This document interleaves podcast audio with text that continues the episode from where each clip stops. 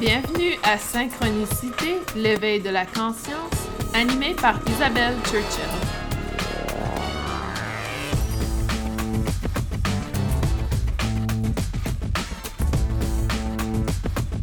Bienvenue à ce quatrième épisode de Synchronicité, l'éveil de la conscience. Je suis Isabelle Savoie-Churchill et aujourd'hui je vais animer sur la thématique de la mort, un sujet qui est parfois très tabou, dont on ne discute pas euh, souvent entre nous, et aussi un sujet qui apporte plusieurs croyances différentes d'une personne à l'autre, d'une religion à l'autre, d'une euh, croyance spirituelle à l'autre, d'une personne à l'autre.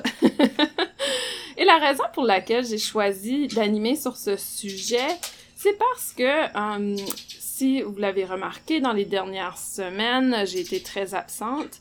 Et c'est parce que j'ai dû dire au revoir à ma chienne Maya de une campagne qui, depuis 16 ans, était avec moi au quotidien. Et de perdre un animal comme ça, ou, un être, je devrais dire, un être qui est présent dans notre quotidien peut être très difficile. Donc, le deuil um, se fait vivre et très présent. Et je suis à l'extérieur, donc euh, si vous entendez des bruits, des sons, ce sont les oiseaux et les insectes autour de moi. Et également, euh, mon, perroquet de compagnie, euh, Luna, est avec nous également aujourd'hui. donc, um, le, sujet d'aujourd'hui, la mort, euh, c'est un sujet très particulier. Et je vous demande tout simplement d'être ouvert à ma croyance. Et ça ne veut pas dire que ma croyance est votre croyance. Donc, euh, toujours, toujours rester fidèle à votre propre vérité. Et euh, je n'ai aucune intention de vous convaincre de quoi que ce soit, mais plutôt de vous partager ma croyance face à la mort. Et euh, l'autre aspect qui est intéressant, c'est qu'aujourd'hui, nous sommes le 8 du 8. Beaucoup de gens l'appellent le portail du lion. Le portail du lion est quelque chose qui est célébré depuis, je dirais, 2012. Ce n'était pas très célébré auparavant. le portail du lion est en fait un moment où le soleil est en lion. Et euh, c'est pour la raison pour laquelle on l'appelle le portail du lion. Et le Soleil et l'étoile de Sirius est en alignement avec les pyramides de Giza. Et c'était vraiment un, moment de célébration pour les peuples d'Atlantis. Et je crois que depuis 2012, plusieurs personnes s'éveillent, leurs mémoires reviennent de leur euh, expérience à Atlantis. Et c'est pour ça qu'il y a de plus en plus de célébrations. Donc, si vous êtes connecté à l'étoile de Sirius, vous allez ressentir beaucoup d'énergie, beaucoup de connexion. Euh, et oui, aujourd'hui, c'est le 8 du 8. C'est pas le parfait alignement nécessairement, mais c'est la représentation un peu plus symbolique de, du 8, qui est le signe infinité, qui, euh, qui n'est pas un hasard, euh, qui fait suite à l'aspect justement de transition qu'il n'y a pas de mort, que la mort n'existe pas en fait. Et les peuples égyptiens ont, toujours eu cette croyance que euh, la mort n'était pas la fin, mais plutôt le début. Et beaucoup de temples, et là on parle après Atlantis, les temples des pharaons, les, les peuples égyptiens à ce moment-là préparaient leurs pharaons, leurs leur leaders pour la mort, pour la transition. Donc, il y avait plein de choses qu'ils devaient faire avant de mourir et, s'entraîner, etc., pour la vie après la mort. Donc, euh, c'est assez fascinant euh, que euh, quand on commence à lire sur cette croyance, quand on commence à explorer leur perception de la mort, c'est une perception complètement, perception complètement différente. Même chose pour euh, les peuples du Mexique. Donc au Mexique, c'est, euh, je veux dire les Mayas. Et là, je me, je me je confonds peut-être les Aztèques avec les Mayas. Ça m'arrive à chaque fois. Donc désolé, soit le peuple aztèque ou Maya. Je sais que c'était des peuples qui étaient très connectés de toute façon en Amérique du Sud. Et euh, au Mexique également, la mort est une célébration. Donc, ils ont une célébration de la mort à chaque année, qui est le jour de la mort. Donc, il y a beaucoup de cultures, justement, que l'on voit que pour eux, la mort n'est pas une finalité, mais plutôt quelque chose à célébrer ou à se préparer pour. Donc, vraiment, tout dépend de votre culture. Vous allez être ouvert ou pas à célébrer euh, la vie et la mort de, euh, de des gens qui, qui décèdent autour de vous c'est assez fascinant parce que justement, c'est, quelque chose que pour moi, ayant grandi dans une culture catholique, euh, la mort n'est pas quelque chose de positif nécessairement. Mais avec le temps, avec l'expérience, avec euh, les connaissances que j'ai acquises, ma perception de la mort a énormément changé. Depuis, euh, depuis, je dirais, les années 2000 peut-être, pour moi, ce n'est pas quelque chose qui me fait peur. Ça n'a jamais été quelque chose qui me faisait peur de toute façon. Je sais qu'il y a des gens qui vont écouter ce podcast et qui ont euh, une peur énorme de, de la mort c'est quelque chose, un concept qui est très difficile à associer. Et ça, ça arrive parce que euh, on est détaché, on est encore dans la dualité de notre corps et on n'a pas encore intégré complètement l'espace de notre âme consciemment. Donc il y a cet aspect où on est euh, détaché. Souvent, ça arrive dans certaines religions où ils détachent l'aspect divin de, de l'humain, c'est-à-dire que Dieu est plus grand et supérieur à nous et c'est Dieu qui décide si on va mourir et on va si on va aller au paradis ou pas, etc. Donc il y a certaines religions aussi qui perpétuent cette peur ou cette euh, inquiétude de, de passer à autre chose lorsqu'on décède. La mort de Maya a été euh, très difficile pour moi parce que euh, c'est la première fois que je perdais un être qui était dans mon quotidien, que je côtoyais presque à chaque jour. Et aussi, ça a été difficile pour des raisons de, prendre soin d'elle. Il y a eu beaucoup de choses qui, euh, qui ont été difficiles dans les derniers mois avec elle. Vous savez, quand, quand un animal est très malade, qu'il faut qu'on constamment prenne soin d'elle, qu'on se réveille dans le milieu de la nuit pour, pour prendre soin de l'animal, etc., ça devient très lourd émotionnellement. Donc, euh, pour moi, je ne dis pas savoir c'est quoi d'être avec un, un humain qui est dans, dans sa phase terminale de vie. Par contre, euh, euh, de l'avoir vécu avec un animal, ça a été très difficile. Ça, brouille un peu la mémoire aussi de, mon expérience de vie de, de 15 années avant avec Maya. Mais ça m'a permis de, de vivre un deuil physiquement très proche et aussi de pouvoir percevoir comment je gérais le deuil avec ma nouvelle perspective de vie parce que les gens que j'ai perdus euh, auparavant, la personne qui a été le plus difficile pour moi était ma tante Janine, qui était comme une deuxième mère. Pour moi, elle était beaucoup dans mon quotidien parce qu'à ce moment-là, on vivait dans la même ville. Et euh, ça a été très difficile parce que je n'avais, un, la, pas la même perception qu'aujourd'hui. Et deux, il y a, y a cet espace de vide qui... Euh, qui nous, nous, nous, nous enferme peut-être dans une mentalité, une façon de penser. Donc, la mort, pour moi, est, est une étape. Ah, je ne le vois pas comme une finalité. Et euh, c'est pas un hasard qu'on est le 8 du 8 et que j'en parle. Pour moi, c'est vraiment l'aspect infinité. Nous avons, euh, selon moi, encore un âme qui nous habite, ce que j'appelle notre être lumière. Et lorsque l'on décède, on traverse tout simplement vers la lumière.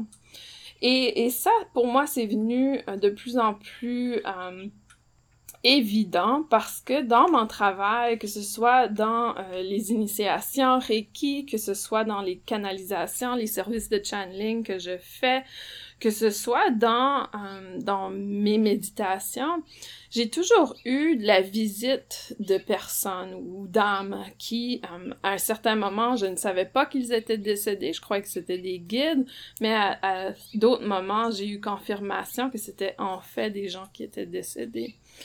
Et pour moi, ça m'a toujours impressionné parce que, disons que je suis en train de faire une initiation Reiki, Et tout d'un coup, j'ai la visite d'une personne et je demande à mon étudiant euh, est-ce que euh, est-ce que je décris le guide? Et ils me disent ah mais ça me fait penser à ma tante X et, et à ce moment-là, on réalise que sa tante est décédée et qu'elle est devenue un guide. Donc, pour moi, c'était toujours surprenant d'avoir ces expériences parce que, au départ, étant une personne très logique, très concrète, très euh, scientifique, ça ne faisait pas de sens de pouvoir avoir cette capacité de, un, connecter avec une personne décédée et deux, que je puisse la décrire physiquement exactement comme elle était sans même connaître cette personne. Et même des fois, ça m'est arrivé d'avoir des noms, euh, des noms complets ou des, des surnoms de, de certaines personnes. Et, ça, ça, ça, me rend toujours un peu euh, surprise de mes capacités à, à, communiquer avec les gens qui sont décédés. Mais en fait, quand on y pense, euh, c'est aussi euh, palpable que la communication avec les guides qui est très facile pour moi. Donc, la communication avec les gens décédés, j'ai a été vraiment un moment, une pierre angulaire, si on veut, à construire ma croyance. Ma croyance que, OK, même malgré qu'il ne soit plus physiquement auprès de nous, il demeure toujours présent et euh, accessible dans, dans le, sous forme de lumière, sous forme d'énergie autour de soi. Il y a eu plusieurs expériences que j'ai eues où euh, ce n'est pas tous les gens qui décèdent qui deviennent nos guides, ce n'est pas tous les gens qui, décèdent qui restent en contact ou qui sont faciles à connecter.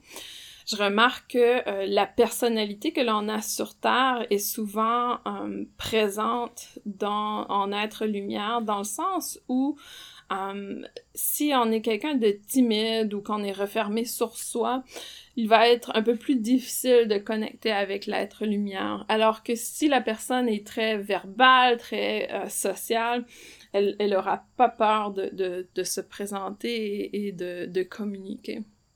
L'autre aspect que j'ai remarqué, c'est pour une raison ou une autre, quand on décède, il y a certaines, certaines âmes qui euh, prennent un peu plus de temps que d'autres à compléter leur traversée, si on veut. Je ne sais pas exactement où ils se dirigent. J'ai l'impression que c'est probablement une connexion avec euh, le, le, divin, donc de retourner à, à, à, Dieu, si on veut, au sang, à la source. Um, le terme de la source me parle beaucoup. Donc, de retourner à la source. Et parfois, la communication ne se fait pas. C'est pour ça que souvent, dans les communications avec les gens qui sont décédés, je demande toujours d'avoir quelques mois entre le moment du décès et de la communication parce que parfois c'est une perte d'énergie d'essayer de, communiquer avec des gens qui viennent seulement de décéder. Ça a été le cas pour moi avec Maya. Euh, elle commence seulement à, se présenter. Ça, ça fait déjà un mois. Ça fait un mois il y a quelques jours. Et euh, l'énergie est, est très différente également. Donc pour moi, Maya était un chien dont je devais prendre soin et son énergie s'est transformée plutôt en, énergie de angélique qui est euh, féminine et que pour moi est très différent de ce que je connaissais de Maya. Donc, il y a également une adaptation parfois pour certains, certaines âmes qui se transforment complètement et retournent à leur leur aspect original, qui Maya était probablement du royaume angélique, qui ne me surprend pas également, euh, venu sur Terre comme guide pour m'accompagner. Et quand, quand euh, quand on a ces animaux qui sont tellement proches de nous et qui nous, apportent tellement de confort et qui, qui vivent plein de choses, avec Maya, j'ai vécu tellement de choses, elle a, elle a connu tellement de mes souffrances et mes difficultés, elle était toujours là pour moi et probablement, qu'elle était là pour justement m'aider à intégrer les énergies et, et les difficultés et passer à autre chose, évidemment.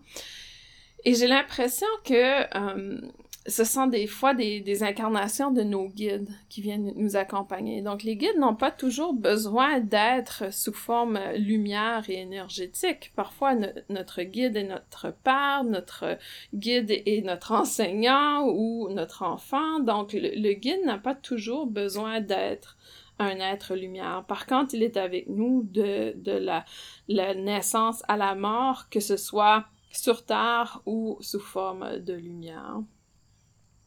Donc, il y a vraiment euh, cette perspective que Maya était un guide dès le départ pour moi. Ce que j'ai trouvé intéressant aussi, c'est que le nom Maya veut dire illusion. Et vraiment, les, les années, si je pense à toutes les 16 ans que Maya était avec moi, ça a été les années d'illusion de ma vie. C'est-à-dire que quand Maya est entrée dans ma vie, j'étais dans une relation, un qui était pas du tout en alignement avec moi. Mais vous savez, quand on n'est pas conscient ou qu'on n'est pas connecté avec son cœur, avec ses émotions, on vit des vies euh, et, et, on y pense aujourd'hui, on se dit comment j'ai pu être avec cette personne?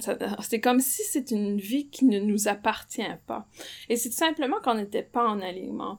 Et vraiment, le, sa présence a été cette, de, de reconnaître cette illusion.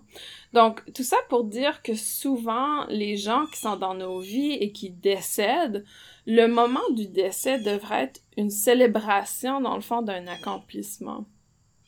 Dans le sens que Maya est partie parce que je n'avais plus besoin d'elle. J'ai réalisé ce qu'était l'illusion dans ma vie je, je n'avais plus besoin d'être connectée physiquement à elle pour pouvoir passer à ma prochaine étape de vie. Et um, si je me souviens bien de ma tante, um, à ce moment-là aussi, ça a été un moment où um, je terminais l'université. Je me souviens que j'ai dédié ma thèse, euh, ma, ma, thèse de maîtrise à ma tante parce qu'elle venait juste de décéder. Donc, c'était également la fin d'un cycle pour moi, la fin d'un cycle d'études, huit ans d'études euh, supérieures pour pouvoir maintenant entrer dans, dans un domaine de travail. Et, et vraiment, si vous pensez aux gens qui sont partis dans vos vies, ça a été des moments probablement déclencheurs. Tant que, tant que c'est des personnes qui sont proches de vous, évidemment. Quand c'est des connaissances, ça n'a pas toujours le même impact. Mais chaque personne qui nous côtoie et qui décède, ont quelque chose à nous enseigner. Et, et parfois, c'est de le voir comme un enseignement que l'on a que l'on a euh, appris et on passe à une prochaine étape, un prochain chapitre de notre vie. Et pour moi, c'est ça que Maya représentait dans ma vie. Lorsqu'elle est décédée, j'ai réalisé que c'était le moment où euh, je pouvais voler de mes propres ailes. J'acquéris beaucoup de connaissances. Si je pense à moi 16 ans passés, aujourd'hui, il y a énormément de choses qui ont changé. Et je crois que c'est pour ça que le deuil a été quand même assez facile. C'est certain qu'il y a de la tristesse, il y a des émotions de tristesse tout à fait normales, a des certains moments de regret ou certains moments de, de solitude qui fait partie du, du, du, deuil. Mais il y a vraiment cet aspect um, où euh, il y a il y a cette, cette um, acceptation et qu'on comprend, il y a plus ce besoin de, de combattre la souffrance qui nous habite. On vient tout simplement accueillir la souffrance comme faisant partie intégrale d'un processus de deuil, d'un processus d'intégration de l'absence d'une personne autour de soi. Donc, cela n'excuse pas ou n'explique pas um, pourquoi des enfants partent avant leurs parents, pourquoi on perd un, conjoint, etc. Je sais qu'il y a des, des, choses qui sont beaucoup plus difficiles à accepter que euh, de dire au revoir à un, un chien de 16 ans. Je, suis, je reconnais ça à 100%. Et, et vraiment, euh, par contre, le processus d'intégration est le même. Et aussi, si on a cette croyance qu'il y a quelque chose après la mort, le processus est beaucoup plus facile à intégrer et à vivre. Mais il y a toujours ce moment de solitude ou de souhait que la personne ou l'animal soit présent. Donc, la mort, pour moi, est vraiment une étape. C'est une étape qui est euh, qui est vécu par tout, tout être sur Terre. On ne parle pas seulement des humains et des animaux, mais les plantes, euh, tout ce qui est être vivant va vivre la mort. Par contre, um, si on regarde une plante euh, qui renaît à chaque année, le processus de mort est perçu différemment parce qu'on voit vraiment que l'âme revient, l'énergie revient. Et oui, je crois que chaque être vivant a une âme, de toute façon, que ce soit un être vivant ou non vivant, c'est composé d'énergie et de lumière. Donc, il est possible de voir l'aura ou le champ énergétique d'une chaise et on sait que c'est la composition de l'énergie. Donc, il y a, euh, il y a des, des, des aspects aussi des croyances que l'on a, mais aussi quand on a la capacité de percevoir l'énergie, on réalise que ça vient confirmer certaines croyances également. Donc, la mort n'est qu'une étape, selon moi, et c'est une étape qui, euh, je crois que lorsque l'on décède, on réalise à quel point la vie est une illusion. Et simplement, un peu comme un jeu vidéo, si on veut, où on a des étapes, des obstacles à passer et qu'on fait constamment des erreurs, mais ce n'est pas vraiment des erreurs, c'est plutôt des opportunités d'apprentissage. Donc, c'est comme ça que pour moi, je vois la vie un peu comme un jeu comme euh, une illusion et on doit passer d'une étape à l'autre et grandir et c'est ce qui permet dans le fond l'évolution. Ce qui est également fascinant, c'est que si ce n'est pas le temps de, de décéder, on ne décède pas. Ah, c'est drôle. En même temps que je vous parle sur mon ordinateur, il est le, le 8 ou le 8 du 8 et il est 8h08 du matin. Donc, euh, parfaite synchronicité. et euh, donc, pour revenir au sujet du passage de la mort, de la transition, je crois qu'on a toujours cette énergie, cette âme qui nous suit. Et c'est pour ça qu'il y a des enfants qui naissent sur Terre et qui se rappellent de leur vie antérieure. Donc, l'aspect vie antérieure vient justement nous confirmer qu'il y a quelque chose après la mort. Tout ce qui est les mémoires de vies antérieures, et aussi les gens qui ont eu des expériences de mort imminente. Si vous suivez ma chaîne YouTube, j'en parle un peu avec Sonia Serbini sur le premier épisode de Parlant Reiki. Donc, allez voir sur ma chaîne YouTube dans euh, la, liste de, de vidéos intitulée Parlant Reiki. Et on parle un peu justement de l'expérience euh, de mort imminente et Sonia l'a vécu et de revenir. Et ça a toujours un impact chez les gens très particulier, où les gens n'ont pas nécessairement peur de la mort, que la mort n'est plus quelque chose de difficile à vivre. Oui, il y a encore peut-être la peur de, souffrir, donc ça c'est différent, mais la peur de la mort en soi se dissipe complètement. Et c'est une étape aussi de croissance spirituelle. Donc si on a eu cette expérience de mort imminente, évidemment il y a une croissance spirituelle qui vient automatiquement. Euh, les gens qui sont non-croyants, qui expérimentent la mort imminente, vont devenir croyants habituellement de spirituel. Donc, il y a vraiment cet aspect de, spiritualité qui est lié à la mort parce que la mort est le décès du corps physique et non le décès du corps énergétique. Le corps énergétique nous suit toujours. C'est ce que j'appelle notre être lumière, notre âme. Pour moi, la lumière, l'âme, euh, c'est la même chose. Donc, c'est vraiment cet aspect de soi qui est toujours, qui est infinité et qui est toujours avec nous. Et euh, dans l'aspect de, de avoir peur de la mort, je crois qu'il y a un aspect d'un manque d'intégrité de nos corps, c'est-à-dire qu'on ne reconnaît pas notre corps énergétique. Lorsqu'on accepte le corps énergétique, lorsque l'on vit l'expérience du corps énergétique, que ce soit au travers de la guérison énergétique, le reiki, le magnétisme, um, que ce soit au travers peut-être du channeling, canalisation, ou même de la méditation, Lorsqu'on a cette expérience, ça nous outille à croire en quelque chose de plus grand que soi, que l'on est connecté à une source quelconque. Donc, comme je l'indiquais un peu au départ, la mort n'est qu'un passage. Euh, c'est célébré dans plusieurs cultures.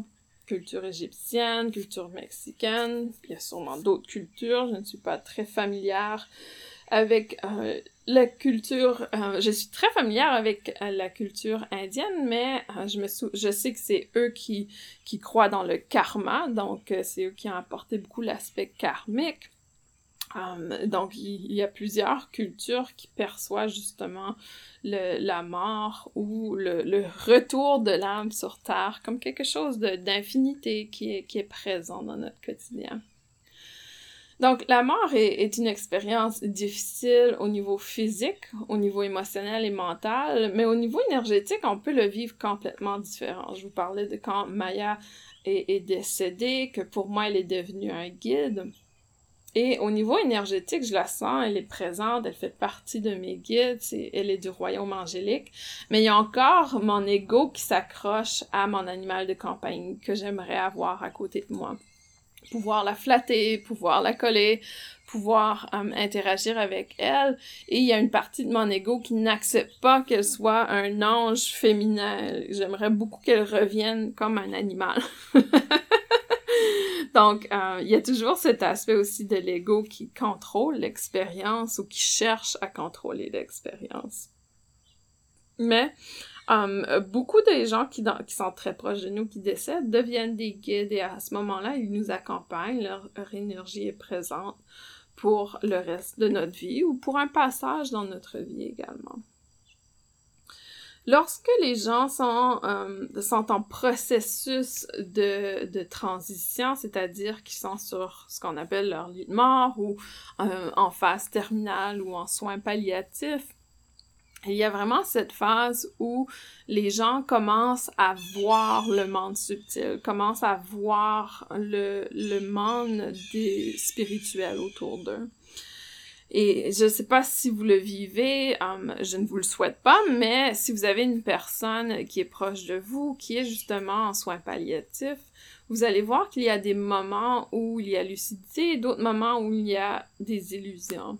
Selon, selon nous, c'est une illusion. Et je me souviens qu'une amie me parlait de, de, sa maman qui était euh, en phase terminale et que euh, elle disait toujours voir son mari qui était décédé quelques années auparavant, que son mari était dans était présent et qui lui parlait et, et des fois c'était sa, sa maman, des fois c'était son arrière-grand-mère qui venait la visiter et pour elle c'était très réel. C'est très, très réaliste. Et j'ai l'impression que quand on, se prépare pour euh, transmuter vers la lumière, pour transitionner, qu'il y a justement des, des, guides spirituels, des énergies qui viennent nous visiter pour préparer, nous préparer notre subconscient à transitionner. Pour Maya, ça a été euh, euh, assez particulier parce qu'elle avait beaucoup de médicaments et évidemment, on endort le chien, c'est-à-dire qu'on vient apporter un, médicament qui va prendre sa vie. Donc, elle ne part pas naturellement. Et, et pour moi, mon expérience, c'est que son âme était confuse pour 24-48 heures, mais le fait que j'étais présente pour accompagner l'âme à transmuter a été beaucoup plus facile comme transmutation. Ce qui me laisse croire que si une personne, la plupart des gens qui décèdent sont extrêmement médicamentés. Donc ça, ce n'est pas nouveau et ce n'est pas euh, euh, une approche différente avec les animaux. Et euh, c'est pour ça, je crois que ça prend un moment avant que l'âme puisse transmuter naturellement. C'est-à-dire que même si le corps physique est décédé, il n'y a plus d'âme, l'âme va être un peu perdue parce que les drogues ont tendance à affecter notre conscience, notre subconscient et euh, va venir brouiller un peu la connexion entre le corps physique et le corps énergétique. De ce fait, euh, ça vient brouiller la transition également. Mais toutes les âmes transitionnent éventuellement.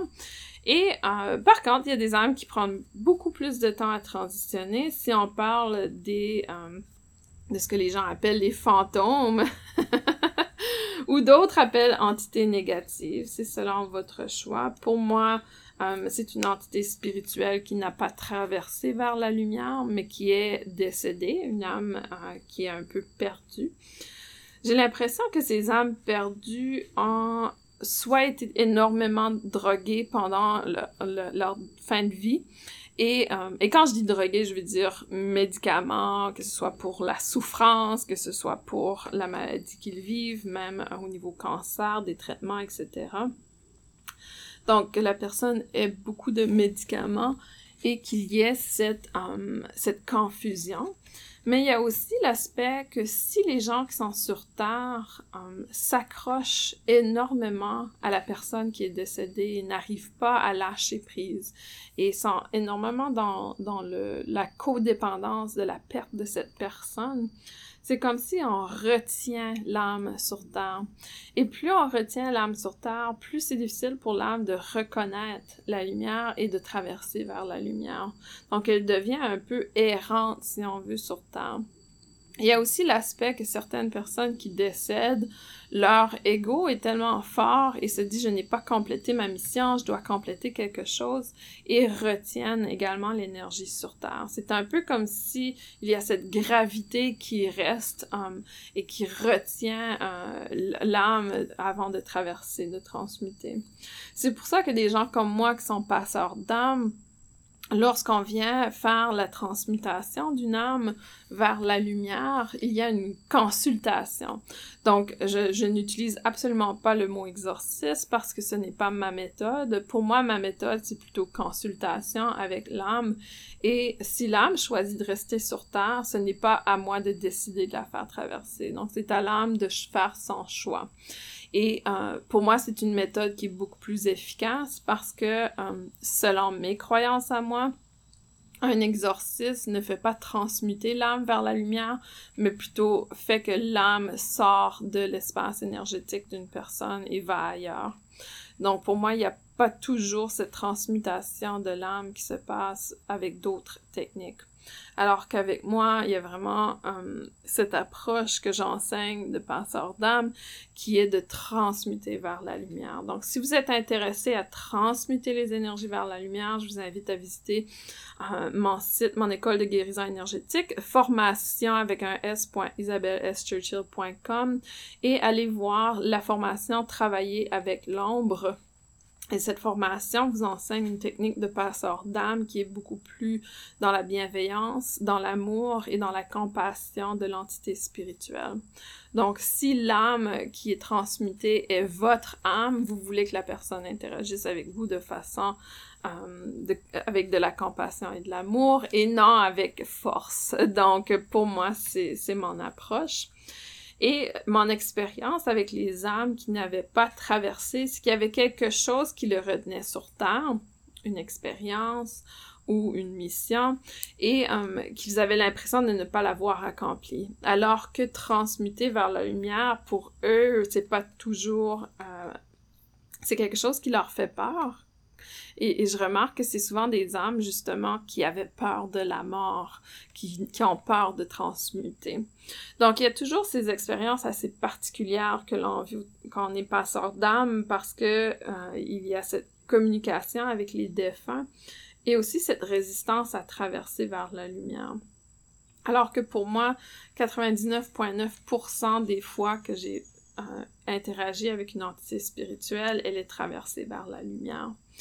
Et c'est tout simplement de discuter, de converser et de voir qu'est-ce qui, les attire vers la lumière. Et souvent, c'est qu'il y a une personne qui est décédée euh, dans, dans, leur vie et qu'ils cherchent à retrouver dans l'espace de la lumière.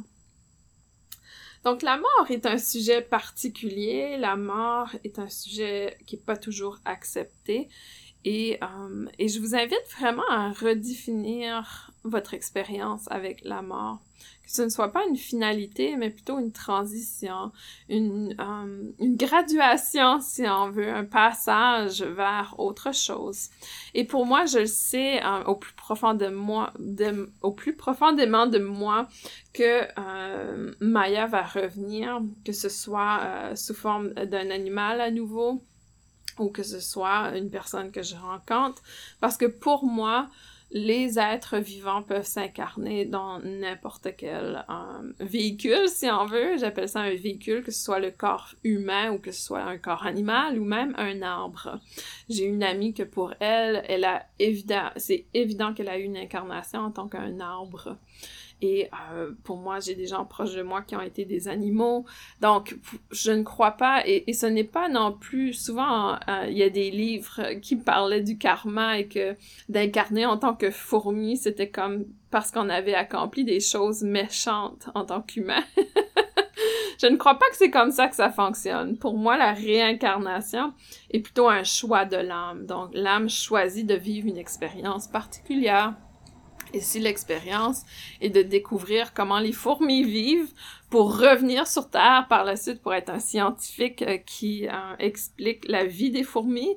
Donc c'est un choix de l'âme, mais euh, je ne crois pas qu'il y a de dégradation d'être un âme en particulier.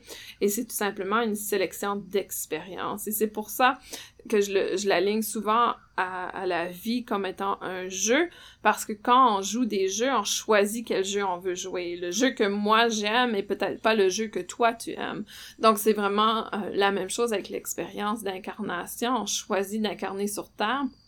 Certaines personnes ont du karma, mais le karma est de plus en plus rare parce qu'on a fait un grand nettoyage. Donc, certaines personnes ont du karma à régler, mais ils peuvent le faire, que ce soit une fourmi, que ce soit euh, un oiseau, que ce soit un arbre ou un être humain. Donc, le karma euh, peut être géré et appris, peu importe le véhicule dans lequel l'âme incarne.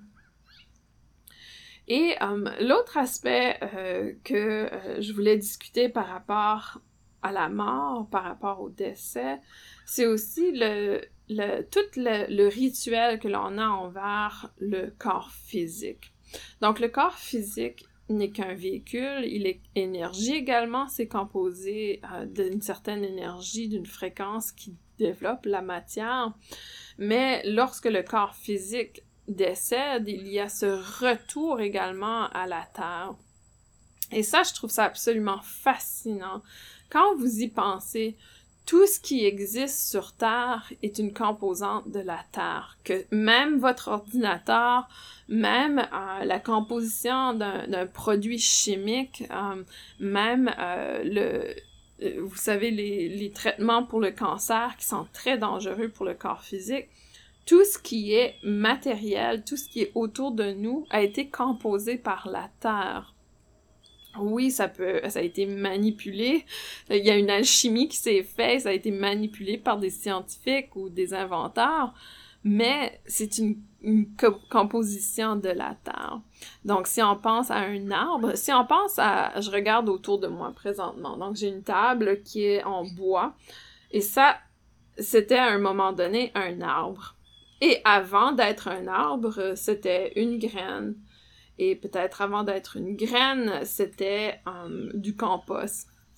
Ou avant de, de, de grandir comme une graine, c'était de la terre.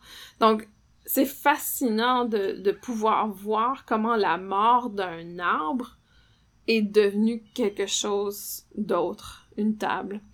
Et, euh, que la table, lorsqu'elle va commencer à, à, se décomposer, à pourrir, va revenir terre.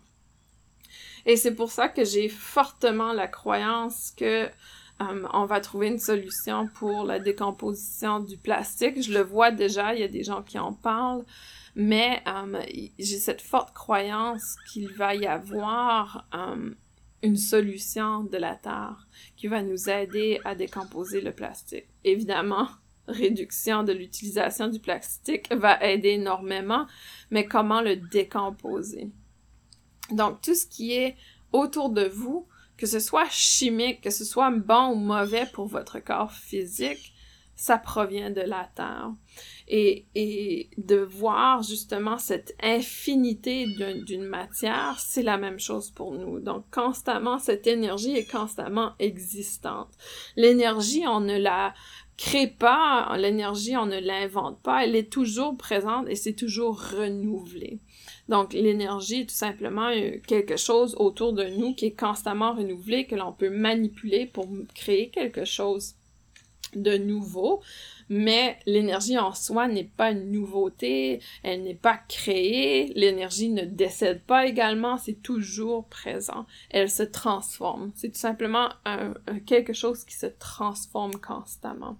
Et c'est comme ça que je perçois la mort, c'est une transformation de l'énergie vers quelque chose de mieux, vers quelque chose de différent, vers une nouvelle perspective.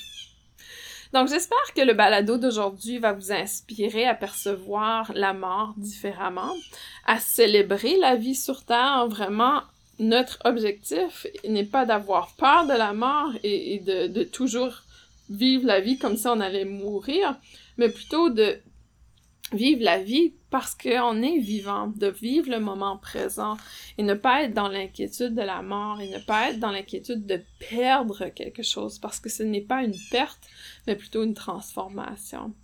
Donc, chaque personne, chaque être vivant se transforme à une période, une certaine période de, de, vie sur Terre et ensuite une transition vers la lumière.